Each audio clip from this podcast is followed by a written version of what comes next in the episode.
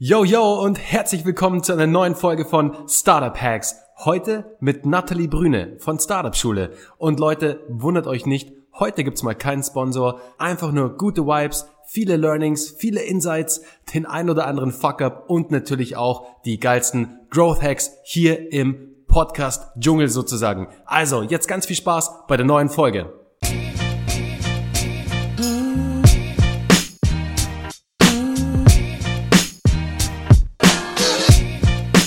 Herzlich willkommen zu einer neuen Folge von Startup Hacks. Leute, und ich freue mich heute mega, weil heute ist endlich wieder eine Unternehmerin am Start. Eine Frau. Und ihr wisst es ganz genau, ich feiere es einfach so ab, wenn Frauen ihr Ding durchziehen und gründen. Und deswegen freue ich mich jetzt extrem, dich im Podcast begrüßen zu dürfen. Nathalie, herzlich willkommen. Erzähl uns doch mal ein paar Wörter zu dir und deiner Person und was du so als Unternehmerin machst. Sehr, sehr gerne. Erstmal hallo auch von mir. Ich freue mich total, heute hier in deinem Podcast Teil zu sein und Gast zu sein. Das ist einfach mega cool. Ich habe schon in meinem Podcast eben erzählt, dass ich deinen Podcast schon mal gehört habe und dann dachte, wow, das sind super coole Folgen, mega geile Gründerinnen und Gründer, die ihr da interviewt. Vermehrt eben Gründer, deswegen freue ich mich natürlich als Gründerin heute auch Teil davon zu sein.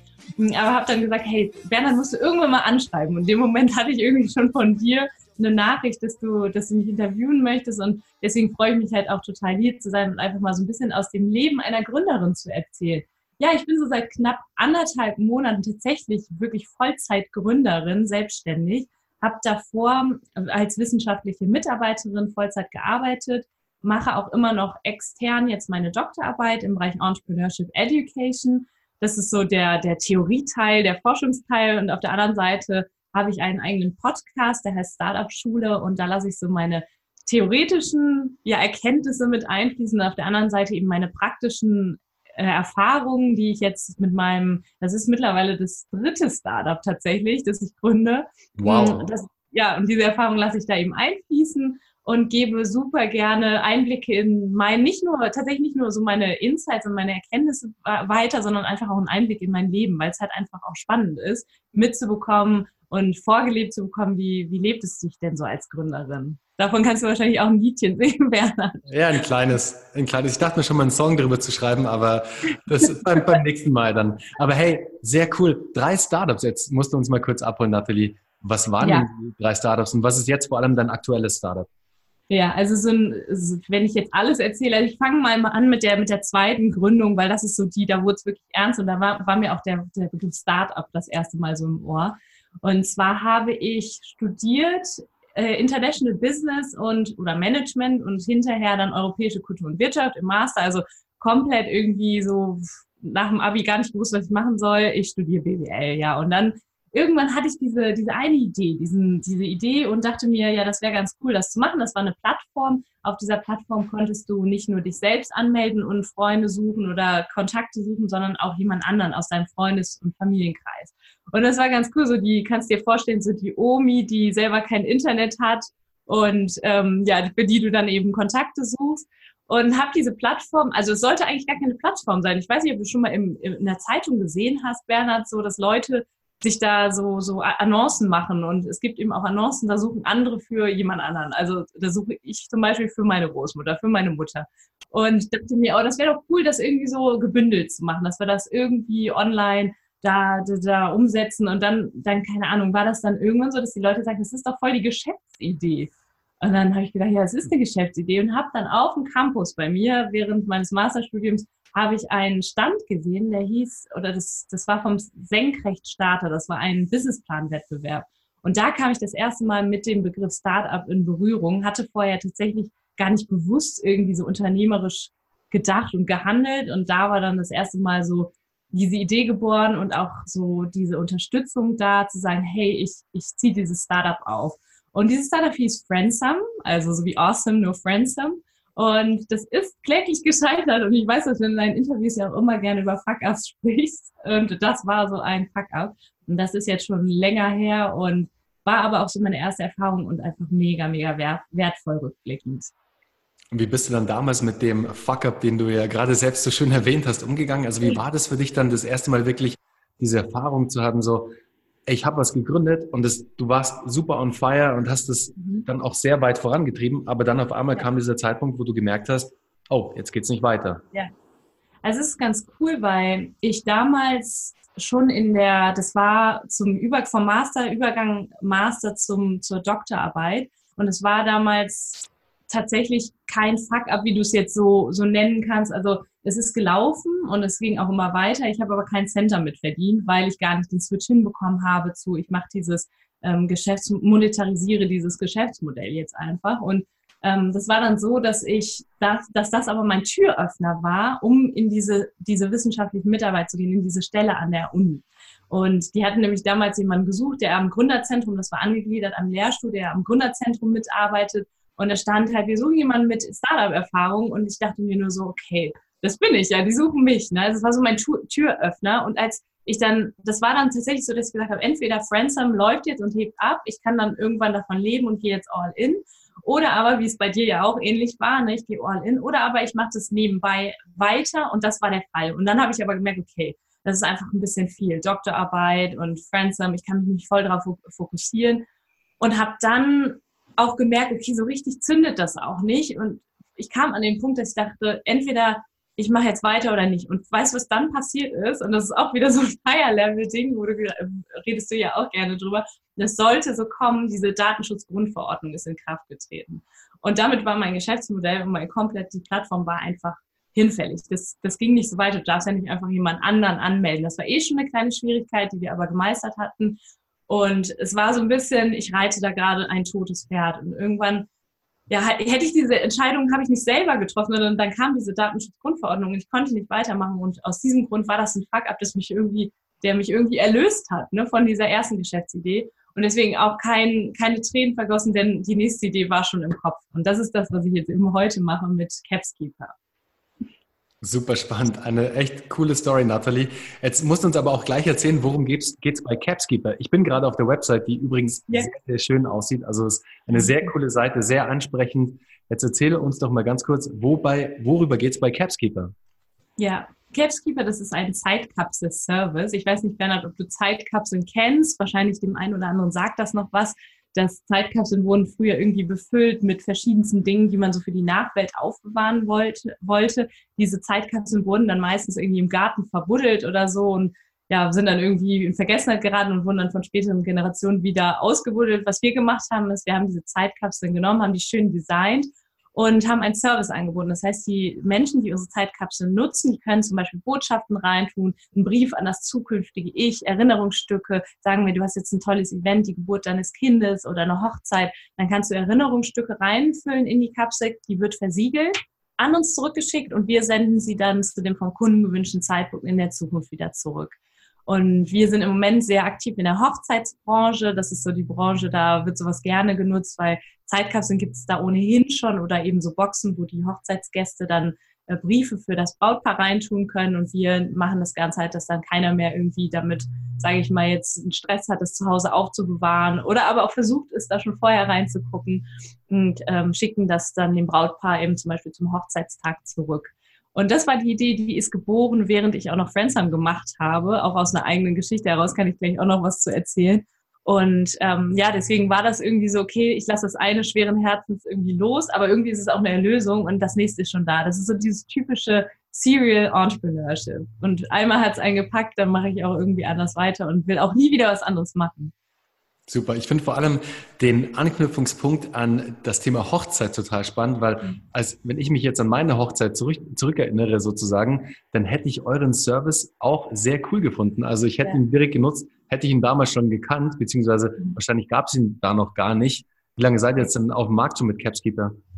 Oh, tatsächlich noch gar nicht so lange. Wir haben letzten, letztes Jahr im November haben wir eine Crowdfunding-Kampagne gemacht, haben die erste, hatten, hatten die erste Miniserie bestellt. Das heißt, wir sind im Prinzip, unser Online-Shop ist erst seit kurz vor Weihnachten online, also so lange noch gar nicht. Ein paar Monate jetzt und wir sind auch echt immer noch so in dieser typischen Startup-Phase, in diesem Test, in dieser Testphase. Wir gucken auch gerade, wir, ich habe jetzt viel vom B2C-Bereich gesprochen, ne, dass wir viel mit Einzelkunden zusammenarbeiten oder die bestellen im Moment so unsere Kapseln, aber auf der anderen Seite gibt es natürlich auch noch das B2B-Geschäft. Da sind wir jetzt gerade sehr aktiv. Da bin ich jetzt auch gerade Du hast gerade sehr viel von deiner Sales-Position erzählt. Da übe ich mich auch gerade drin, so dieses selber zu verkaufen, weil wir jetzt gerade mit Event-Anbietern, du kannst dir vorstellen, zum Beispiel so Seminarleiter, es gibt sehr viele Seminare, da werden zum Beispiel Ziele mit den Teilnehmern aufgeschrieben oder Briefe an das zukünftige Ich und die werden dann meistens irgendwie zusammengepackt in die Tasche getan. Und viel schöner ist für den Event-Anbieter zu sagen, hey, guck mal, wir haben Zeitkapseln für euch, da tut ihr jetzt euren Brief an zukünftige Ich äh, rein, der wird an uns zurückgeschickt, die wird dann an euch in der Zukunft zurückgeschickt. Und das macht das Angebot eines Seminarleiters oder eines Eventanbieters natürlich auch noch viel, viel attraktiver und da sind wir halt auch gerade dran. Und ja, deswegen, also so lange gibt es uns noch nicht und wir testen auch noch sehr, sehr viel. Ja, ist ja auch wichtig so. Aber mir fallen da auch gleich zehntausende Ideen sozusagen ja. ein, wo ihr euren Service unterbringen könntet, wo er Sinn macht auch. Also alleine auch bei den ganzen Erlebnisplattformen. Ich meine, es ist ja ein Erlebnis auch am Ende dann. Da kann man bestimmt ja. auch irgendwie reinkommen. Dann auch die ganzen Hochzeitsplattformen, die es ja gibt ja. mittlerweile schon, über die ja sozusagen die ganze Hochzeit mittlerweile schon organisiert wird. Da glaube ich, gibt es echt einen tollen Markt für euch, für euer Produkt. Also da glaube ich wirklich, da hast du was Cooles gegründet, eine gute Idee mit einem mhm. schönen Mehrwert für so ein Event sozusagen, was für ein ja. Event es auch immer ist. Aber es ist ein tolles Add-on-Produkt sozusagen für so ein Event. Also finde ich echt sehr, sehr spannend. Nathalie, und du bist ja neben deinem Startup ja auch als Coach unterwegs und Ganz hilfst genau. anderen Frauen sozusagen, den Step zum Unternehmertum zu gehen. Ganz genau. Tatsächlich nicht nur Frauen, sondern auch Männern. Das ist ganz spannend. Also ich habe immer ein paar, neben meinem Startup und neben der Doktorarbeit ist natürlich, sind die Kapazitäten ein bisschen begrenzt. Aber ich habe tatsächlich auch Männer, die, die sich da bei mir bewerben für ein Coaching. Das ist immer ganz spannend.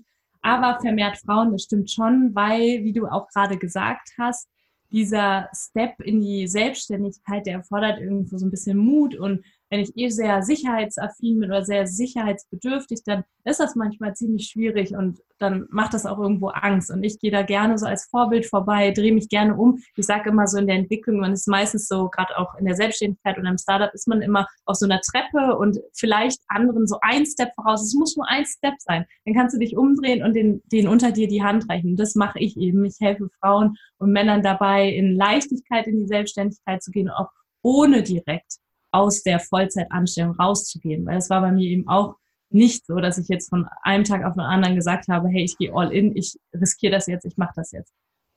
Verstehe. Sag mal, was war denn da die größte Erfolgsstory, die du als Coach mitbegleiten durftest? Fällt dir da sofort eine ein? Hast du da eine? Hm, ich überlege gerade mal. Also ich habe ständig welche, also jetzt keine, die ich jetzt namentlich nennen kann und wüsste ich ja nicht, ob ich darf, aber ähm, ich habe tatsächlich ständig kleine Erfolge, äh, feiere ständig kleine auch, äh, das ist auch wichtig, Bernhard, kleine Erfolge mit meinen Coaches, ähm, dass ich tatsächlich irgendwie zwei, drei Wochen coache und auf einmal kriege ich eine Nachricht, hey, ich habe meine erste Kundin. Das ist halt einfach super cool. Was ich auch viel mache, ist, dass ich die Leute, die ich coache, dass sie Teil oder profitieren von meinem Netzwerk. Das heißt, wenn ich sage, oh, ich werde da, wurde da gerade angesprochen, jemand bietet irgendwie, mein Coachie möchte sich selbstständig machen, zum Beispiel mit äh, Social Media Management, Social Media Content Creation irgendwie für jemand anderen. Ähm, und mir, ich komme da ins Gespräch auf irgendeinem Event mit jemandem, der gerade jemanden sucht, der den, der die, den Social Media Kanal, die Social Media Kanäle managt, dann denke ich sofort an meinen Coachie und vermittle da auch. Also das sind dann so kleine Erfolgserlebnisse oder dass dann eben der erste, der erste Abschluss gemacht worden ist. Und ähm, tatsächlich habe ich wenig noch richtige, also Startups, die ich coache, es sind vielmehr Frauen, die sich irgendwie als Einzelunternehmer und Männer, die sich als Einzelunternehmer äh, selbstständig machen wollen. Ja. Okay. Aber ich habe auch ein, ein Startup und das ist ganz cool. Wir gehen gerade in, in den Übergang, also von diesem, wir haben im Moment nur eine, eine Facebook-Gruppe und jetzt geht's gerade in, in diesen Part, wir machen eine Plattform daraus und monetarisieren das Ganze. Das ist natürlich auch richtig cool, diesen Schritt mitzuerleben. Ja, das glaube ich, das ist spannend. Da ist sozusagen schon ja. Reichweite da und jetzt muss die Reichweite irgendwie monetarisiert werden. Ganz genau, ja. Um was geht's bei der, bei der Facebook-Gruppe oder bei der Facebook-Page? Was haben die so, was machen die für Content, wenn ich fragen darf? Ja, das, kann ich, sogar echt erzählen. Ich glaube, die, die Britta, mein Coachie, die wird sich auch sehr darüber freuen, weil sie sehr selber sehr viel rausgeht. Und es ist jetzt auch schon offiziell, dass es jetzt eine richtige Plattform wird und soll auch noch eine App folgen. Sie macht Mindset Couples. Ich weiß nicht, ob du davon schon gehört hast. Das heißt, wenn ich mich selber in dem Bereich, ich kann den Elevator Pitch jetzt nicht perfekt, aber ich bewege mich zum Beispiel in der Persönlichkeitsentwicklungsbranche und bin sehr, beschäftige mich viel mit Mindset-Themen und suche einen Partner. Und der Partner soll natürlich auch sich in dem Bereich bewegen, sich auch viel mit sich selbst auseinandersetzen, so dass man gemeinsam wachsen kann.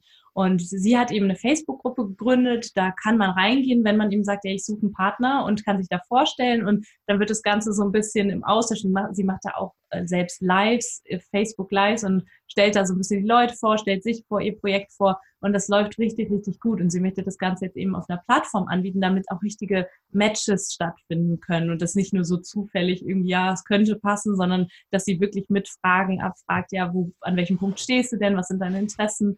Und auch gerade mit Blick auf Mindset, ne, könnte das passen und dann matcht sie die Leute. Ja, auf jeden Fall eine coole Story. Auch ein sehr aktuelles Thema, das Thema Mindset. Ich beschäftige mich damit ja auch immer, immer auch wieder im Podcast. Ganz viele Gäste ja auch hier bei Startup Hacks, die die Mindset-Themen natürlich auch immer auf dem Schirm haben und sich da auch immer weiter ähm, fortbilden sozusagen. Deswegen finde ich spannend, dass du da jetzt auch gerade ein Startup begleitest. Vor allem finde ich es auch spannend, dass deine, dein Coach da den Proof of Concept sozusagen mit einem Mittel gemacht hat, das uns allen zur Verfügung steht. Einfach eine Facebook-Seite. Und so einfach ist es am Ende. Also du solltest immer auf Mittel, vor allem ganz am Anfang zurückgreifen, die dir frei zur Verfügung stehen sozusagen oder die nicht viel kosten, um dann Proof of Concept zu machen, um dann den nächsten Schritt einzuleiten, wie es jetzt eben dein Coach hier auch macht und eine Plattform draus macht, beziehungsweise eine App draus entwickelt. Ganz genau, ja. Und so soll, also das sage ich auch immer, wenn jemand irgendwie ein Student zu mir kommt und sagt, Herr Nathalie, ich brauche eine Idee und ich, ich oder ich habe da eine Idee, ich weiß aber gar nicht, wie ich anfangen soll. Die meisten sehen dann immer diesen großen Berg und dieses, ja, ich, ich muss jetzt das und das. Du musst erstmal gar nicht, sondern guck erstmal, was steht dir zur Verfügung. Und das ist so dieses Stichwort Lean Startup. Ne? Du kannst eben auch ganz schlank mit ganz, ganz wenigen Mitteln gründen. Und so habe ich es, anders habe ich es nicht gemacht. Ich habe zum Beispiel mit der Startup-Schule habe ich vor anderthalb Jahren mit dem Podcast angefangen ungefähr und zeitgleich eben auch mit dem Instagram-Account und habe da einfach mal geguckt. Ich stelle einfach mal ein paar Sachen hoch, Themen hoch, lass die Leute teilhaben an meiner, an meinem Gründerdasein und habe das und nutze das mittlerweile richtig als Marketing-Tool, um Feedback einzuholen, um zu gucken, wie gefällt zum Beispiel die Größe der Kapsel. Das war so eine Sache, die Größe der Zeitkapsel. Ich habe einfach mal die Community gefragt in so einer Instagram-Story. Das ist ja super easy heutzutage. Welche Größe gefällt euch, A oder B? Es ist halt der Wahnsinn. Und deswegen sage ich auch immer, Leute, die gerade erst, gerade am Anfang stehen und anfangen wollen, fangt an, auf Social Media aktiv zu werden. Und ich weiß noch, das ist ganz witzig, Bernhard, auch wir haben eben schon gesagt, wie cool das ist, mal wieder so zu rekapitulieren, was man alles schon so erlebt hat. Ich habe meinen Businessplan damals für Friends haben geschrieben und in diesem, in diesem Businessplan stand tatsächlich drin, ich möchte einen, einen Blog machen oder irgendwie, also es stand nicht Podcast drin, aber einen Blog machen, der mir quasi auch eine Querfinanzierung plus eine Informationsgenerierungstool sozusagen ist für meine Gründung. Und das stand da drin. Zwar für Friends haben, das ist nicht der Fall gewesen, aber jetzt halt für die nächste Gründung. Und das ist Wahnsinn. Deswegen sage ich immer zu jedem, fang einfach an, auch wenn dein Produkt noch nicht da ist. Nimm die Leute mit auf deinem Weg und hol dir das Feedback ein. Und das macht mein Coachie ganz, ganz hervorragend. Und wenn ich da mithelfen kann, finde ich das natürlich auch hervorragend. Super, vor allem dann auch den Menschen wachsen zu sehen, den Unternehmer wachsen zu sehen, wie er noch von so einem kleinen Püppchen sozusagen, von so einer kleinen Raupe, die sich dann irgendwie pellt und dann zu einem Schmetterling wird. Lustig, dieses Beispiel habe ich vorhin, jetzt fällt es mir gerade auf, das, genau das gleiche Beispiel habe ich vorhin in deinem Podcast gesagt mit dem Schmetterling, keine Ahnung, wie ich da drauf komme, ja. aber das fand ich gerade ziemlich gut passend, weil es ist halt auch so, weißt du, wenn du dann jemanden hast, der dich jetzt unterstützt, in deinem Falle du, deinen Coachie, mhm. und du hast halt diese Reise schon das eine oder andere Mal gemacht und du weißt halt in gewissen Situationen, wie du da am besten handelst oder kannst da eine gute Empfehlung geben oder kannst vor allem, und das ist immer das Wichtigste als Coach, dein Coachie die richtigen Fragen stellen, dass er selbst zur mhm. Lösung kommt sozusagen, weil du schon ungefähr weißt, wie die Lösung aussehen könnte sozusagen. Und dann so jemanden wachsen zu sehen, wie er sein Business da aufzieht aus einer Facebook-Gruppe oder aus einer Facebook-Page auf einmal ein Produkt wird und dann Kunden kommen und Umsätze reinrollen, das ist ein richtig geiles Gefühl. Das ist so schön. Und manchmal ist das im Coachie auch alles schon einfach drin und es bedarf nur noch so einen kleinen ja, Schubser in die richtige Richtung. Und das erfüllt mich natürlich total, weil für, für, für mein, meine Coaches ist das dann immer so ein riesen Schritt, den sie da gehen. Und im Prinzip ist es aber gar nicht so viel. Sie haben das alles in sich. Das ist ganz, ganz viel Mindset, wie du das auch sagst. Manchmal einfach nur der Glaube an sich selbst. Ne? Und dieses, wie du das so schön formuliert hast eben. Wenn ich schon nicht an mich glaube, wer soll dann, oder warum, wieso sollten dann die anderen an dich glauben? Und manchmal ist dieser Satz zum Beispiel, wenn ich den zu einem Coach sage, ist der so changing, also tatsächlich life changing und bringt dem Business, das Business natürlich nochmal auf ein ganz anderes Level. Und ähm, ja, also es ist einfach nur grandios und ich finde es schön, ich kann mich dadurch, dass ich die Erfahrung gemacht habe, auch super, super gut halt in die Coaches hinein versetzen. Es ist manchmal, die stehen, also ich hole natürlich die Coaches immer da ab, wo sie stehen. Jeder steht irgendwie auch an einem anderen Punkt. Sie ist mit der Facebook-Gruppe jetzt zum Beispiel schon recht weit. Es gibt manche, die stehen nur mit einer Idee da und sind noch wirklich völlig am Anfang. Manche sagen, ich habe hab gerade gekündigt, in sechs Monaten brauche ich irgendwie eine Finanzierung. Da gucken wir dann auch gemeinsam, wie wir das, wie wir das machen, dass da eben einfach Cashflow reinkommt. Aber es ist einfach alles spannend und ich kann mich immer, egal in wen, total gut hineinversetzen, weil ich selber durchlebt habe. Kurze Unterbrechung. Leute, der Sommer ist um die Ecke und unsere Sneaker warten sehnsüchtig darauf, endlich wieder getragen zu werden. Ich persönlich war lange auf der Suche nach den passenden Sneakersocken und sollte in einem Podcast-Interview auf genau das Produkt stoßen, das ich selbst lange gesucht habe. Johannes von Snox war einer meiner ersten Podcast-Gäste und umso mehr freut es mich heute, euch Snox als Marke für die perfekten Sneakersocken und Boxershorts näher bringen zu dürfen. Mit dem Code HUSTLE20 bekommst du 20% auf deine erste Bestellung plus Anti-Loch-Garantie 100 Tage testen und kostenlosen Versand inklusive Rückversand. Den Link hierzu findest du natürlich in den Show. Und jetzt viel Spaß bei der neuen Folge. Super. Jetzt hast du schon ein paar Mal erwähnt und liebe Zuhörer, falls du dich jetzt fragen solltest, warum wir das ein oder andere Mal sagen in, im Gespräch davor. Also die Auflösung ist ganz einfach. Nathalie und ich haben, bevor wir jetzt diesen Podcast aufgezeichnet haben für Startup Hacks, den Podcast für Ihren Startup aufgezeichnet für Startup Schule. Also hör da auf jeden Fall auch mal rein. Nicht nur meine Folge oder nicht nur wegen meiner Folge, sondern wegen ihren ganzen tollen Folgen, die sie da bereits produziert hat. Also da steckt ganz viel Value drin und hör da auf jeden Fall mal rein. Du findest natürlich den Link dazu dann in den Show Notes und kannst da bei Nathalie auf jeden Fall mal vorbeischauen.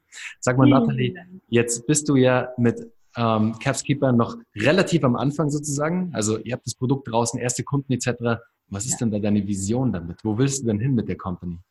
Ja, also ich sage immer, immer, dass keine Hochzeit in ein paar Jahren, keine Hochzeit mehr ohne Capskeeper stattfinden wird. Meine Vision ist wirklich, dass die Menschen den Mehrwert sehen und auch diese, das, was ich zum Beispiel, also ich kann jetzt mal kurz was zu der Geschichte sagen, wie ich überhaupt selber drauf gekommen bin.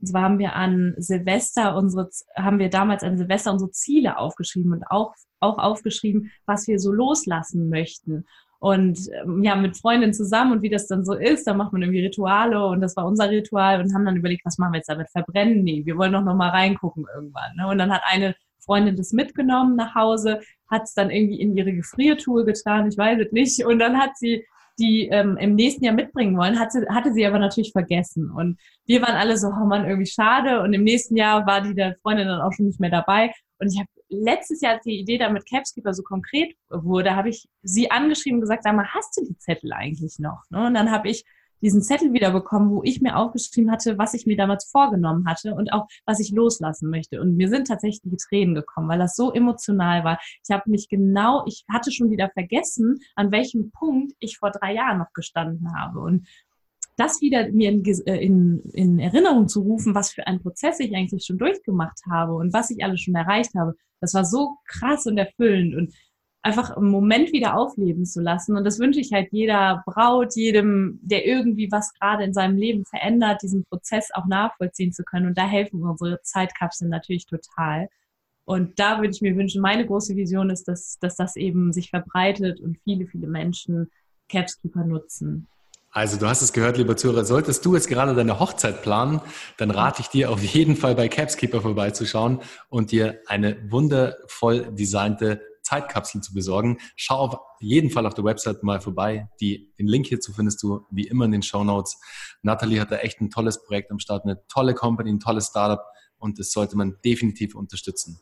Also sehr cool, Natalie. Hat mich mega gefreut, da jetzt auch ein bisschen mehr über Capskeeper zu erfahren. Aber jetzt würde ich gerne mal wissen, und das ist ja immer der Kern von Startup Hacks sozusagen, was war denn dein größter Growth- oder Marketing-Hack, den du vielleicht gemeinsam mit einem Coachie oder für dein eigenes Startup umgesetzt hast? Ich würde tatsächlich sagen, die Crowdfunding-Kampagne. Ja, das ist so das ist etwas, ist, man sagt es auch so und es steht in, in jedem Buche, diese Crowdfunding-Kampagne hat nicht nur das oberste Ziel, Finanzierung oder eben die, das erste, den Prototyp, sage ich mal, zu finanzieren, sondern tatsächlich auch als Marketing-Tool. Und das war bei mir so, die Erfahrung habe ich gemacht. Ich hatte das gar nicht so auf dem Schirm, dass es natürlich auch total die Runde macht durch so eine Crowdfunding-Kampagne. Aber das hat tatsächlich geholfen, einmal der, der, den, ja, einmal diese, diese erste Miniserie produzieren zu lassen, das zu finanzieren, aber eben auch, um Capskeeper so eine erste Bekanntheit zu generieren und natürlich auch, um, dass wir jetzt im Nachhinein Feedback einholen können, dass viele Leute die Zeitkapseln bestellt haben, die wir jetzt anrufen können und sagen können, hey, wie sieht's aus? Was kann ich besser, was können wir besser machen? Was hat dir gefallen? Was hat dir nicht gefallen? Und ähm, das ist so eine Crowdfunding-Kampagne, absolut wertvoll, kann ich jedem nur zu raten, aber ganz, ganz wichtig. Und das ist tatsächlich auch so ein, ja, was viele vernachlässigen, was ich auch vernachlässigt äh, oder auch ja wirklich nicht beachtet hatte, beachtet hatte am Anfang, ist, dass das ein, auch nochmal ein Vollzeitjob ist, so eine Crowdfunding-Kampagne. Das ist der Wahnsinn. Also ich habe das einfach überhaupt nicht erwartet, dass das so viel verlangt, jeden Tag irgendwie da Sachen rauszuhauen, das auch ein bisschen zu planen. Ich habe dir eben schon erzählt, ich bin nicht so der große Planer, ich bin eher die Macherin. Ich gehe dann direkt und äh, direkt los, wenn ich mir was in den Kopf gesetzt habe und mache es und hatte da einfach viel zu wenig geplant. Dadurch, dass ich aber durch die Startup-Schule schon eine große Community und ein Netzwerk aufgebaut hatte, war das dann nicht ganz so schwierig. Aber wenn du so eine Crowdfunding-Kampagne machst, sei dir im Klaren darüber, das wird sehr, sehr viel Zeit und Vorbereitung kosten. Aber wenn du es gut machst, also bei uns bei mir hat äh, zum Beispiel, ich habe dir erzählt, dass wir gerade, dass wir in dem Eventbereich tätig sind, dass wir jetzt auch mit einem der größten Frauenkongresse zusammenarbeiten werden, die unsere Zeitkapsel anbieten werden. Ähm, dass zum Beispiel sie ist dadurch auf uns aufmerksam geworden, aber auch ähm, zum Beispiel Tobias Beck hat davon erfahren. Das waren so, so Sachen, die ich glaube, wenn ich nicht damit rausgegangen wäre, wäre so und so großspurig rausgegangen wäre, dann hätten viele davon überhaupt nicht erfahren. Super. Den Hack, den du da gerade erwähnt hast, Nathalie, das ist auch ein Hack im Buch Startup Hacks, das Unternehmen wirklich voranbringt. Den Hack hat nämlich auch zum Beispiel der Alexander Kral von Suck My Shirt gemacht, die für ihre äh, Modelinie, für ihr Modelabel damals auch eine Crowdfunding-Kampagne gemacht haben. Und der hat genau das Gleiche gesagt. Die hatten dadurch die Möglichkeit, ihre, die erste Community aufzubauen, sozusagen die ersten Follower, also die echten Menschen ja. zu generieren, die Bock auf den Brand haben, eine Brand-Community aufzubauen sozusagen mhm. und natürlich als netten Nebeneffekt das Kapital dafür einzusammeln, um eine erste Kollektion oder, oder ein erstes Produkt rauszubringen, um erstmal überhaupt Feedback dann auch zu erhalten von den ersten Käufern. Und da ja. vereinst du so viel bei so einer, bei, bei, bei so einer Crowdfunding-Kampagne, die einfach so, so eine tolle Testing-Umgebung auch ist. Also deswegen ganz ein toller Hack, den du da gemacht hast der ja. ist auf jeden Fall sehr, sehr gut, muss ich sagen. Also, du kennst ja vielleicht auch so diesen Spruch, du brauchst nur 1000 Fans tatsächlich, um, genau. um etwas verkaufen zu können letztlich. Und das ist sowieso ein Tipp, den, den ich jedem geben würde. Wenn, es gibt viele, die haben irgendwie Bots auf Instagram zum Beispiel und ich finde das auch jetzt nicht so verwerflich, aber ich habe damals gesagt, ich finde es wichtiger, eben eine kleine Community zu haben, die aber wirklich treu ist, habt lieber 1000 Fans als irgendwie 10.000 Follower, mit denen du überhaupt kein echtes Vertrauen aufbaust, keine, ja, keine richtige Verbindung aufbauen kannst, dann hab lieber deine 1000 Fans und mit denen kannst du schon sehr, sehr viel anfangen. Sei es eben Feedback einholen, du kannst ihnen deine Produkte verkaufen tatsächlich. Du kannst schauen, gefällt sie verzeihen dir das auch, wenn das noch nicht perfekt ist. Es ist, weiß Gott, nicht alles gut gelaufen bei der Crowdfunding-Kampagne und auch die Abwicklung hinterher. Das war, wir mussten noch mehrfach auch wieder, ähm, die, solche Geschichten kennst du wahrscheinlich auch zu Genüge, äh, wir mussten tatsächlich auch hinterher die Leute nochmal anschreiben und nochmal nachfragen, was sie denn jetzt bestellt hatten, weil das irgendwie ein kleiner Fehler in der Liste war und so. Also es ist wirklich nicht alles super gut gelaufen, aber das verzeihen diese Leute dir. Und deswegen, das ist so mein Marketing-Tipp äh, Marketing Nummer eins. Bau dir irgendwie eine Community auf. Und wenn, wenn dein Produkt noch nicht da ist, ich werde da jetzt auch nochmal eine Podcast-Folge drüber machen, wenn dein Produkt noch nicht da ist, dann geh trotzdem raus und nimm dich auf oder nimm die Leute mit wie du eben dein Gründerdasein lebst, wie du einfach auf dem Weg des, des Gründers, der Gründerin, das ist total spannend für die Leute. Und da kann es eben sehr, sehr schnell passieren, dass du eine Community aufbaust. Absolut, das ist ein toller Tipp. Nathalie ist echt ein super Tipp. Noch ganz kurz, was du gerade erwähnt hast. 1000 True Fans sozusagen ist dieses Konzept und der Autor dahinter oder der, die treibende Kraft hinter diesem Konzept ist der Kevin Kelly heißt der. Mhm. Und ich pack euch den Link zu dem Artikel 1000 True Fans in die Show Notes. Lest, lest euch den auf jeden Fall mal durch, äh, liebe Zuhörer. Der ist nämlich echt sehr interessant und zeigt, wie du mit nur in Anführungszeichen 1000 echten Fans wirklich was Großes aufbauen kannst. Also sehr, sehr spannend. Ja, cool. Ich finde es übrigens immer mega cool, dass du, wenn ein Buchtipp oder irgendwie so ein Hack kommt, dass du sofort auch direkt darauf verweist und dass du natürlich auch direkt weißt, woher das kommt. Mega cool, Bernhard. Ja, mir ist das super wichtig, Nathalie. Ich will ja, dass die Menschen, die hier ihre Zeit investieren und zuhören, ja. mindestens einen Aha-Effekt mitnehmen oder ein Tool mitnehmen oder einen neuen Hack oder was auch immer. Sie sollen auf jeden Fall bereichert aus der Folge rausgehen. Das ist mir immer ganz ja. wichtig. Sehr cool. Super. Sag mal, Nathalie, du hast es vorher schon äh, ja, ein bisschen erwähnt, dein größter Fuck-up bzw. Fail. War das wirklich ähm, dieser Fail bzw. Fuck-up, den du angesprochen hast, oder gab es da noch was anderes? Es gab tatsächlich noch was anderes. Also größter Fuck-up war tatsächlich, ja doch, war Friendsome, würde ich schon sagen. Es hört sich halt immer so negativ an, ne? aber jetzt rückblickend würde ich sagen, so generell die erste Gründungsphase. Also ich habe super viel gelernt, deswegen war es ein gutes guter Fuck-up, absolut. Ne? Aber ich war in dieser, ich nenne das immer so, so gerne Startup Euphoria. Ich habe meine erste Gründung gehabt und ich habe einfach, ich war so überzeugt von der ganzen Sache, dass ich mich überhaupt nicht dafür geöffnet habe, auch mal zuzuhören, wenn jemand irgendwie Kritik hatte. Und wenn es gute Kritik, konstruktive Kritik war, ich habe mich so verschlossen, weil ich gesagt habe, nee, das ist so toll und das ist so cool. Und habe mich, hab mich habe einfach immer irgendwie, auch meine Mutter war so meine größte Kritiker. Du kennst ja wahrscheinlich äh, das, den Mom-Test und da heißt es ja eigentlich immer, die Mutter ist diejenige, die du nicht fragen solltest, weil sie eh alles toll findet, was du machst. Aber ich muss sagen, dass meine Mutter war mein größter Kritiker und im Nachhinein bin ich total, ja, wie soll ich sagen, aber ich, ich bin echt war blöd, dass ich ihr nicht mal besser zugehört habe, weil ich hätte so viel lernen können. Und das habe ich für meine zweite Gründung definitiv oder jetzt dritte Gründung tatsächlich richtig, richtig gut mitgenommen, zu sagen, hey, ich öffne mich und hole sogar Kritik ein und wenn es sein muss, mache ich ein Pivot, mache ich eine Geschäftsmodelländerung. Es ist du kreierst das, was der Markt möchte und das, was der Kunde möchte. Du möchtest maxim, als Gründerin maximalen Mehrwert schaffen und dann heißt es eben zuzuhören. Und wenn das mit sich bringt, dass die Ursprungsidee so nicht funktioniert und die abgeändert werden muss. Also das ist so, dass ich merke, okay, das funktioniert nicht. Das war der größte Fuck-up war tatsächlich, dass ich nicht früher mal geschaltet habe. Ja, stark. Du, ich glaube, da, da sprichst du sehr vielen Menschen aus der Seele, Nathalie. So ist es, glaube ich, schon sehr vielen gegangen, die auch vielleicht schon mal gegründet haben, ihre eigene Company gestartet haben.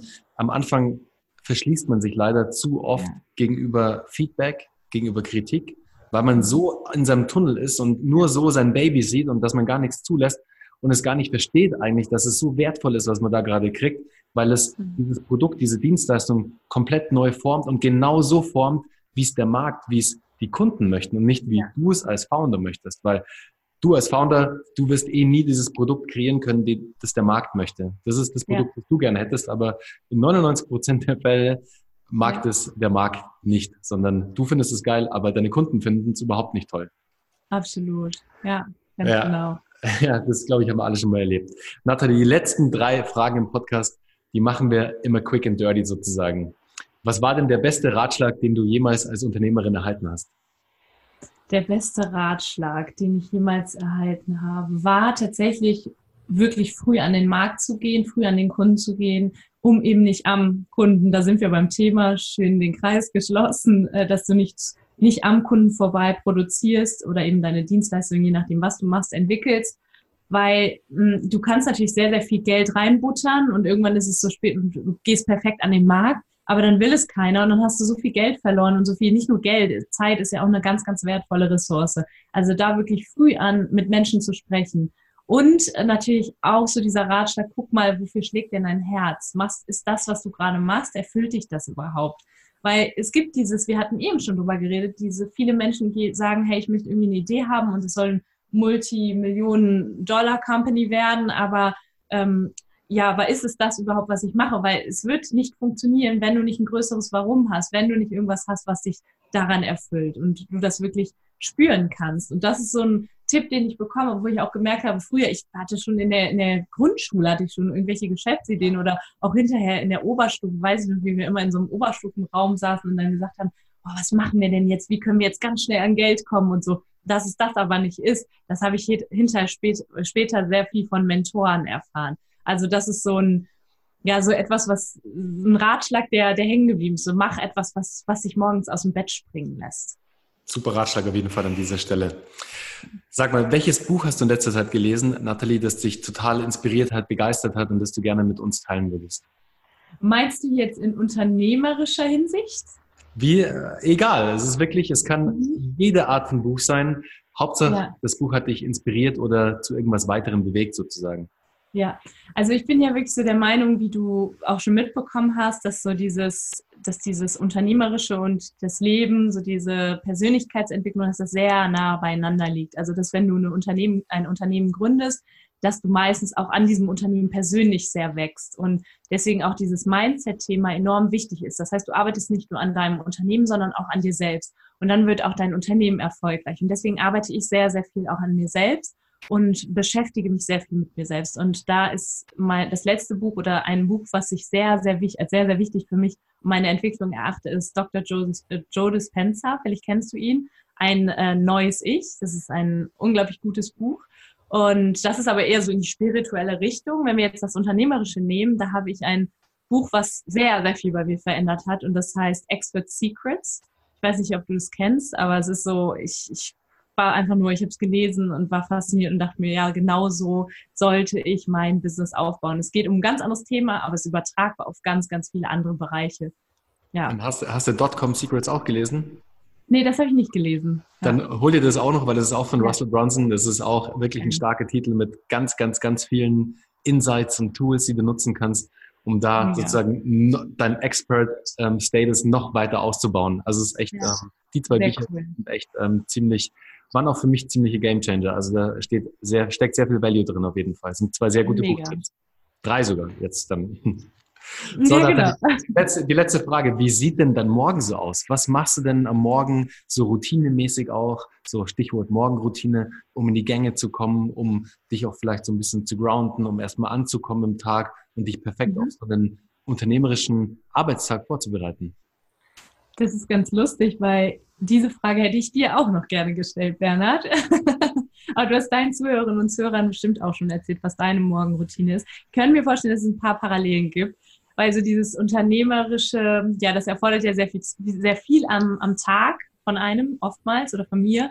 Und ich sorge dafür, dass ich morgens erstmal wirklich davon abgeschirmt bin. Ich wache auf und es ist nicht so, dass ich sofort irgendwie meine To-Dos in meinen Kopf reinlasse, dass ich mich wirklich im Hier und Jetzt befinde. Das ist ganz wichtig. Also ich starte mit einer Meditation tatsächlich auch von Dr. Joe Dispenza. Hat bei mir sehr, sehr viel verändert. Dauert so eine Stunde, eine Stunde und eine Viertelstunde in etwa. Und die Zeit nehme ich mir auch. Also ich stehe auch sehr, sehr früh auf. Ja, meistens schon vor fünf Uhr, damit ich auch alles reinkriege. Aber ich gehe auch früh ins Bett. Also keine Sorge, ich bin da jetzt nicht irgendwie jemand, der nur vier Stunden Schlaf braucht oder so. Also ich gehe meistens sehr früh ins Bett, stehe früh auf, meditiere. Der erste Satz oder das Erste, was ich so in meinen Körper reinlasse, in meinen Kopf auch reinlasse, das ist mir immer sehr heilig, das muss was Gutes sein und das soll nicht Last sein durch To-Dos. Dann nach dieser Meditation, dann mache ich mir meistens irgendwie einen Tee oder ähm, ja, irgendwie vielleicht schon einen Kaffee und fange dann an äh, mit Stretching, mit bisschen Mobility. Das mache ich meistens immer noch so eine Viertelstunde, halbe Stunde. Und wenn es das Ganze zulässt, dann auch noch ein bisschen Sport, aber es kommt halt drauf an, ob ich, also es ist im Moment bei mir tatsächlich so, dass meine Routine ein wenig gelitten hat, jetzt dadurch, dass ich in Köln gelebt habe mit meinen Praktikanten. Auf Social Media konnte man das ja mitverfolgen, aber ähm, jetzt bin ich wieder voll drin und ja, ziehe das so durch. Lese immer noch ein bisschen, weil ich sage immer, auch wenn es nur eine Seite oder zwei sind, ne, also Hauptsache, ich habe was gelesen und das summiert sich ja auch. Ja, und dann starte ich meistens noch mit einem Shake oder einem kleinen Smoothie oder so in den Tag und ja, setze mich an den Schreibtisch und dann, ich sage immer so, dieser Morgen ist so heilig, weil er den ganzen Tag einfach, der, der die, die Weichen stellt für den Tag. Ist mir sehr, sehr wichtig, ja. Und kein Social Media, 90 Minuten nach Auf, nach dem Aufstehen. Also Instagram bei mir darf erst 90 Minuten nach dem Aufstehen tatsächlich geöffnet werden. Sehr gut, Nathalie, und du hast es schon richtig erkannt. Wir haben tatsächlich die ein oder andere Überschneidung in unserer Morgenroutine, definitiv. Also habe ich gerade sehr viele Parallelen entdeckt. Nur, dass ich mir für die Meditation immer zehn Minuten Zeit gebe. Also ich mache so eine kurze Meditation. Eine Stunde habe ich es bisher noch nie geschafft, also rein aus zeitlichen Gründen. Mhm. Aber das werde ich definitiv mal am Wochenende ausprobieren, mir auch da mal ein bisschen länger Zeit zu geben, sozusagen mhm. mal auf 20 Minuten hochzugehen, mal vielleicht eine halbe ja. Stunde und da ja. einfach mal auch ein bisschen, ja, die Routine auch zu ändern, weil das ist auch wichtig, ja. dass man nicht immer wirklich Routine, Routine macht, sondern auch mal seine Routine ein bisschen aufbohrt sozusagen. Ja. Und ich habe ja so viele tolle Beispiele im Podcast immer mit Inspiration zu den verschiedensten Routinen. Und da habe ich mich jetzt definitiv von dir inspirieren lassen, um meine Meditation ein bisschen zu erweitern. Ja, es ist tatsächlich auch eine Übungssache, ne? Also wie mit vielem, weil wenn ich jetzt eine Viertelstunde meditiere, was ich auch tatsächlich vor ein paar Monaten noch gemacht habe, Viertel, Viertelstunde bis 20 Minuten, dann, ähm, dann kommt mir, also wenn ich es heute mache, kommt mir das teilweise vor wie fünf Minuten, weil diese Stunde, die einfach, das geht ruckzuck vorbei. Ich habe das hier beim, ich war auf einem Seminar tatsächlich von Dr. Joseph Spencer, da haben wir fünf Stunden am Stück meditiert. What? Und es, ja, das ist so krass. Da haben wir so eine Pineal Gland heißt die, so eine Meditation gemacht, da, direkt um 4 Uhr morgens gestartet bis 9 Uhr morgens. Und ich habe auch gedacht, Bernhard vorher, oh Gott, das wird mich um, umbringen. Wie soll ich das denn aushalten? Da schlafe ich doch ein oder keine Ahnung. Ich hab's, hab's durchgehalten. Und es war einfach wunder, wunderschön, weil deine Gehirnwellen eine gewisse Zeit brauchen, um sich zu beruhigen. Ich kenne das auch, wenn ich mich manchmal morgens hinsetze und dann will mein, mein innerer Kritiker und mein, mein Neokortex will einfach nicht auf, aufhören, mein, meine analytische Gehirn will, will einfach nicht aufhören, mir zu sagen, oh, heute machst du das und heute musst du noch das und das erledigen und das und das. Es gibt diese Tools, stell dir vor, eine Wolke von, fliegt von, vor deinem inneren Auge irgendwie davon mit den Gedanken und so. Ja, will manchmal aber nicht funktionieren. Und dann heißt es einfach, dir Zeit zu geben. Und manchmal setzt es dann nach einer halben Stunde ein, dass du merkst, okay, ich werde ruhiger, meine Gehirnwellen, die werden langsamer. Und dann kommst du in diesen State, wo du wirklich anfangen kannst, mal wirklich bei dir zu sein. Und er sagt dann immer so schön, du wirst reines Bewusstsein. Du wirst einfach ein Niemand. Und das ist ganz, ganz spannend. Und wenn du das einmal erreicht hast, dann willst du es einfach immer wieder. Für mich ist Meditation kein To-Do mehr, kein Zwang mehr. Ach, ich muss mich kurz wieder herholen. Ich war nämlich gerade in der Wolke und ich bin schon gerade weggezogen. so, aber jetzt sitze ich wieder hier vom Mikro. Ja. Also, wieder back sozusagen. Exkurs. Ja, ganz kurz. Nathalie, es war echt ein super cooles Interview und wir haben ja jetzt am Stück sozusagen fast zwei Stunden eigentlich miteinander verbracht und ich muss sagen, es waren zwei richtig schöne Stunden super ja. investierte Stunden vor allem auch. Es war echt eine coole Zeit mit dir. Es hat mir mega Spaß gemacht. Und ich freue mich vor allem, dich bald, wenn ich wieder in Düsseldorf sein sollte, dich mal auf einen Kaffee zu treffen, dass wir uns dann auch mal in Real Life sozusagen sehen. Das Super. würde mich sehr, sehr freuen. Und wie immer, liebe Zuhörer, ihr findet alles über Natalie in den Show Notes. Wie versprochen, packe ich euch da natürlich alles rein. Schaut auf jeden Fall mal bei ihr bei Startup Schule, bei ihrem Podcast vorbei. Schaut auf jeden Fall mal auf der Website Capskeeper vorbei und holt euch da vielleicht die ein oder andere Zeitkapsel, wenn ihr heiraten solltet, wenn ihr einen anderen Event plant. Also da gibt es bestimmt einen coolen Anlass dafür. Und jetzt sage ich erstmal herzlichen Dank für deine Zeit, Nathalie. Es hat mir mega Spaß gemacht. Bis bald. Ciao. Ich danke dir, Bernhard. Hat mir auch sehr, sehr viel Spaß gemacht und mach weiter so. Es ist einfach ein Geschenk für die Welt.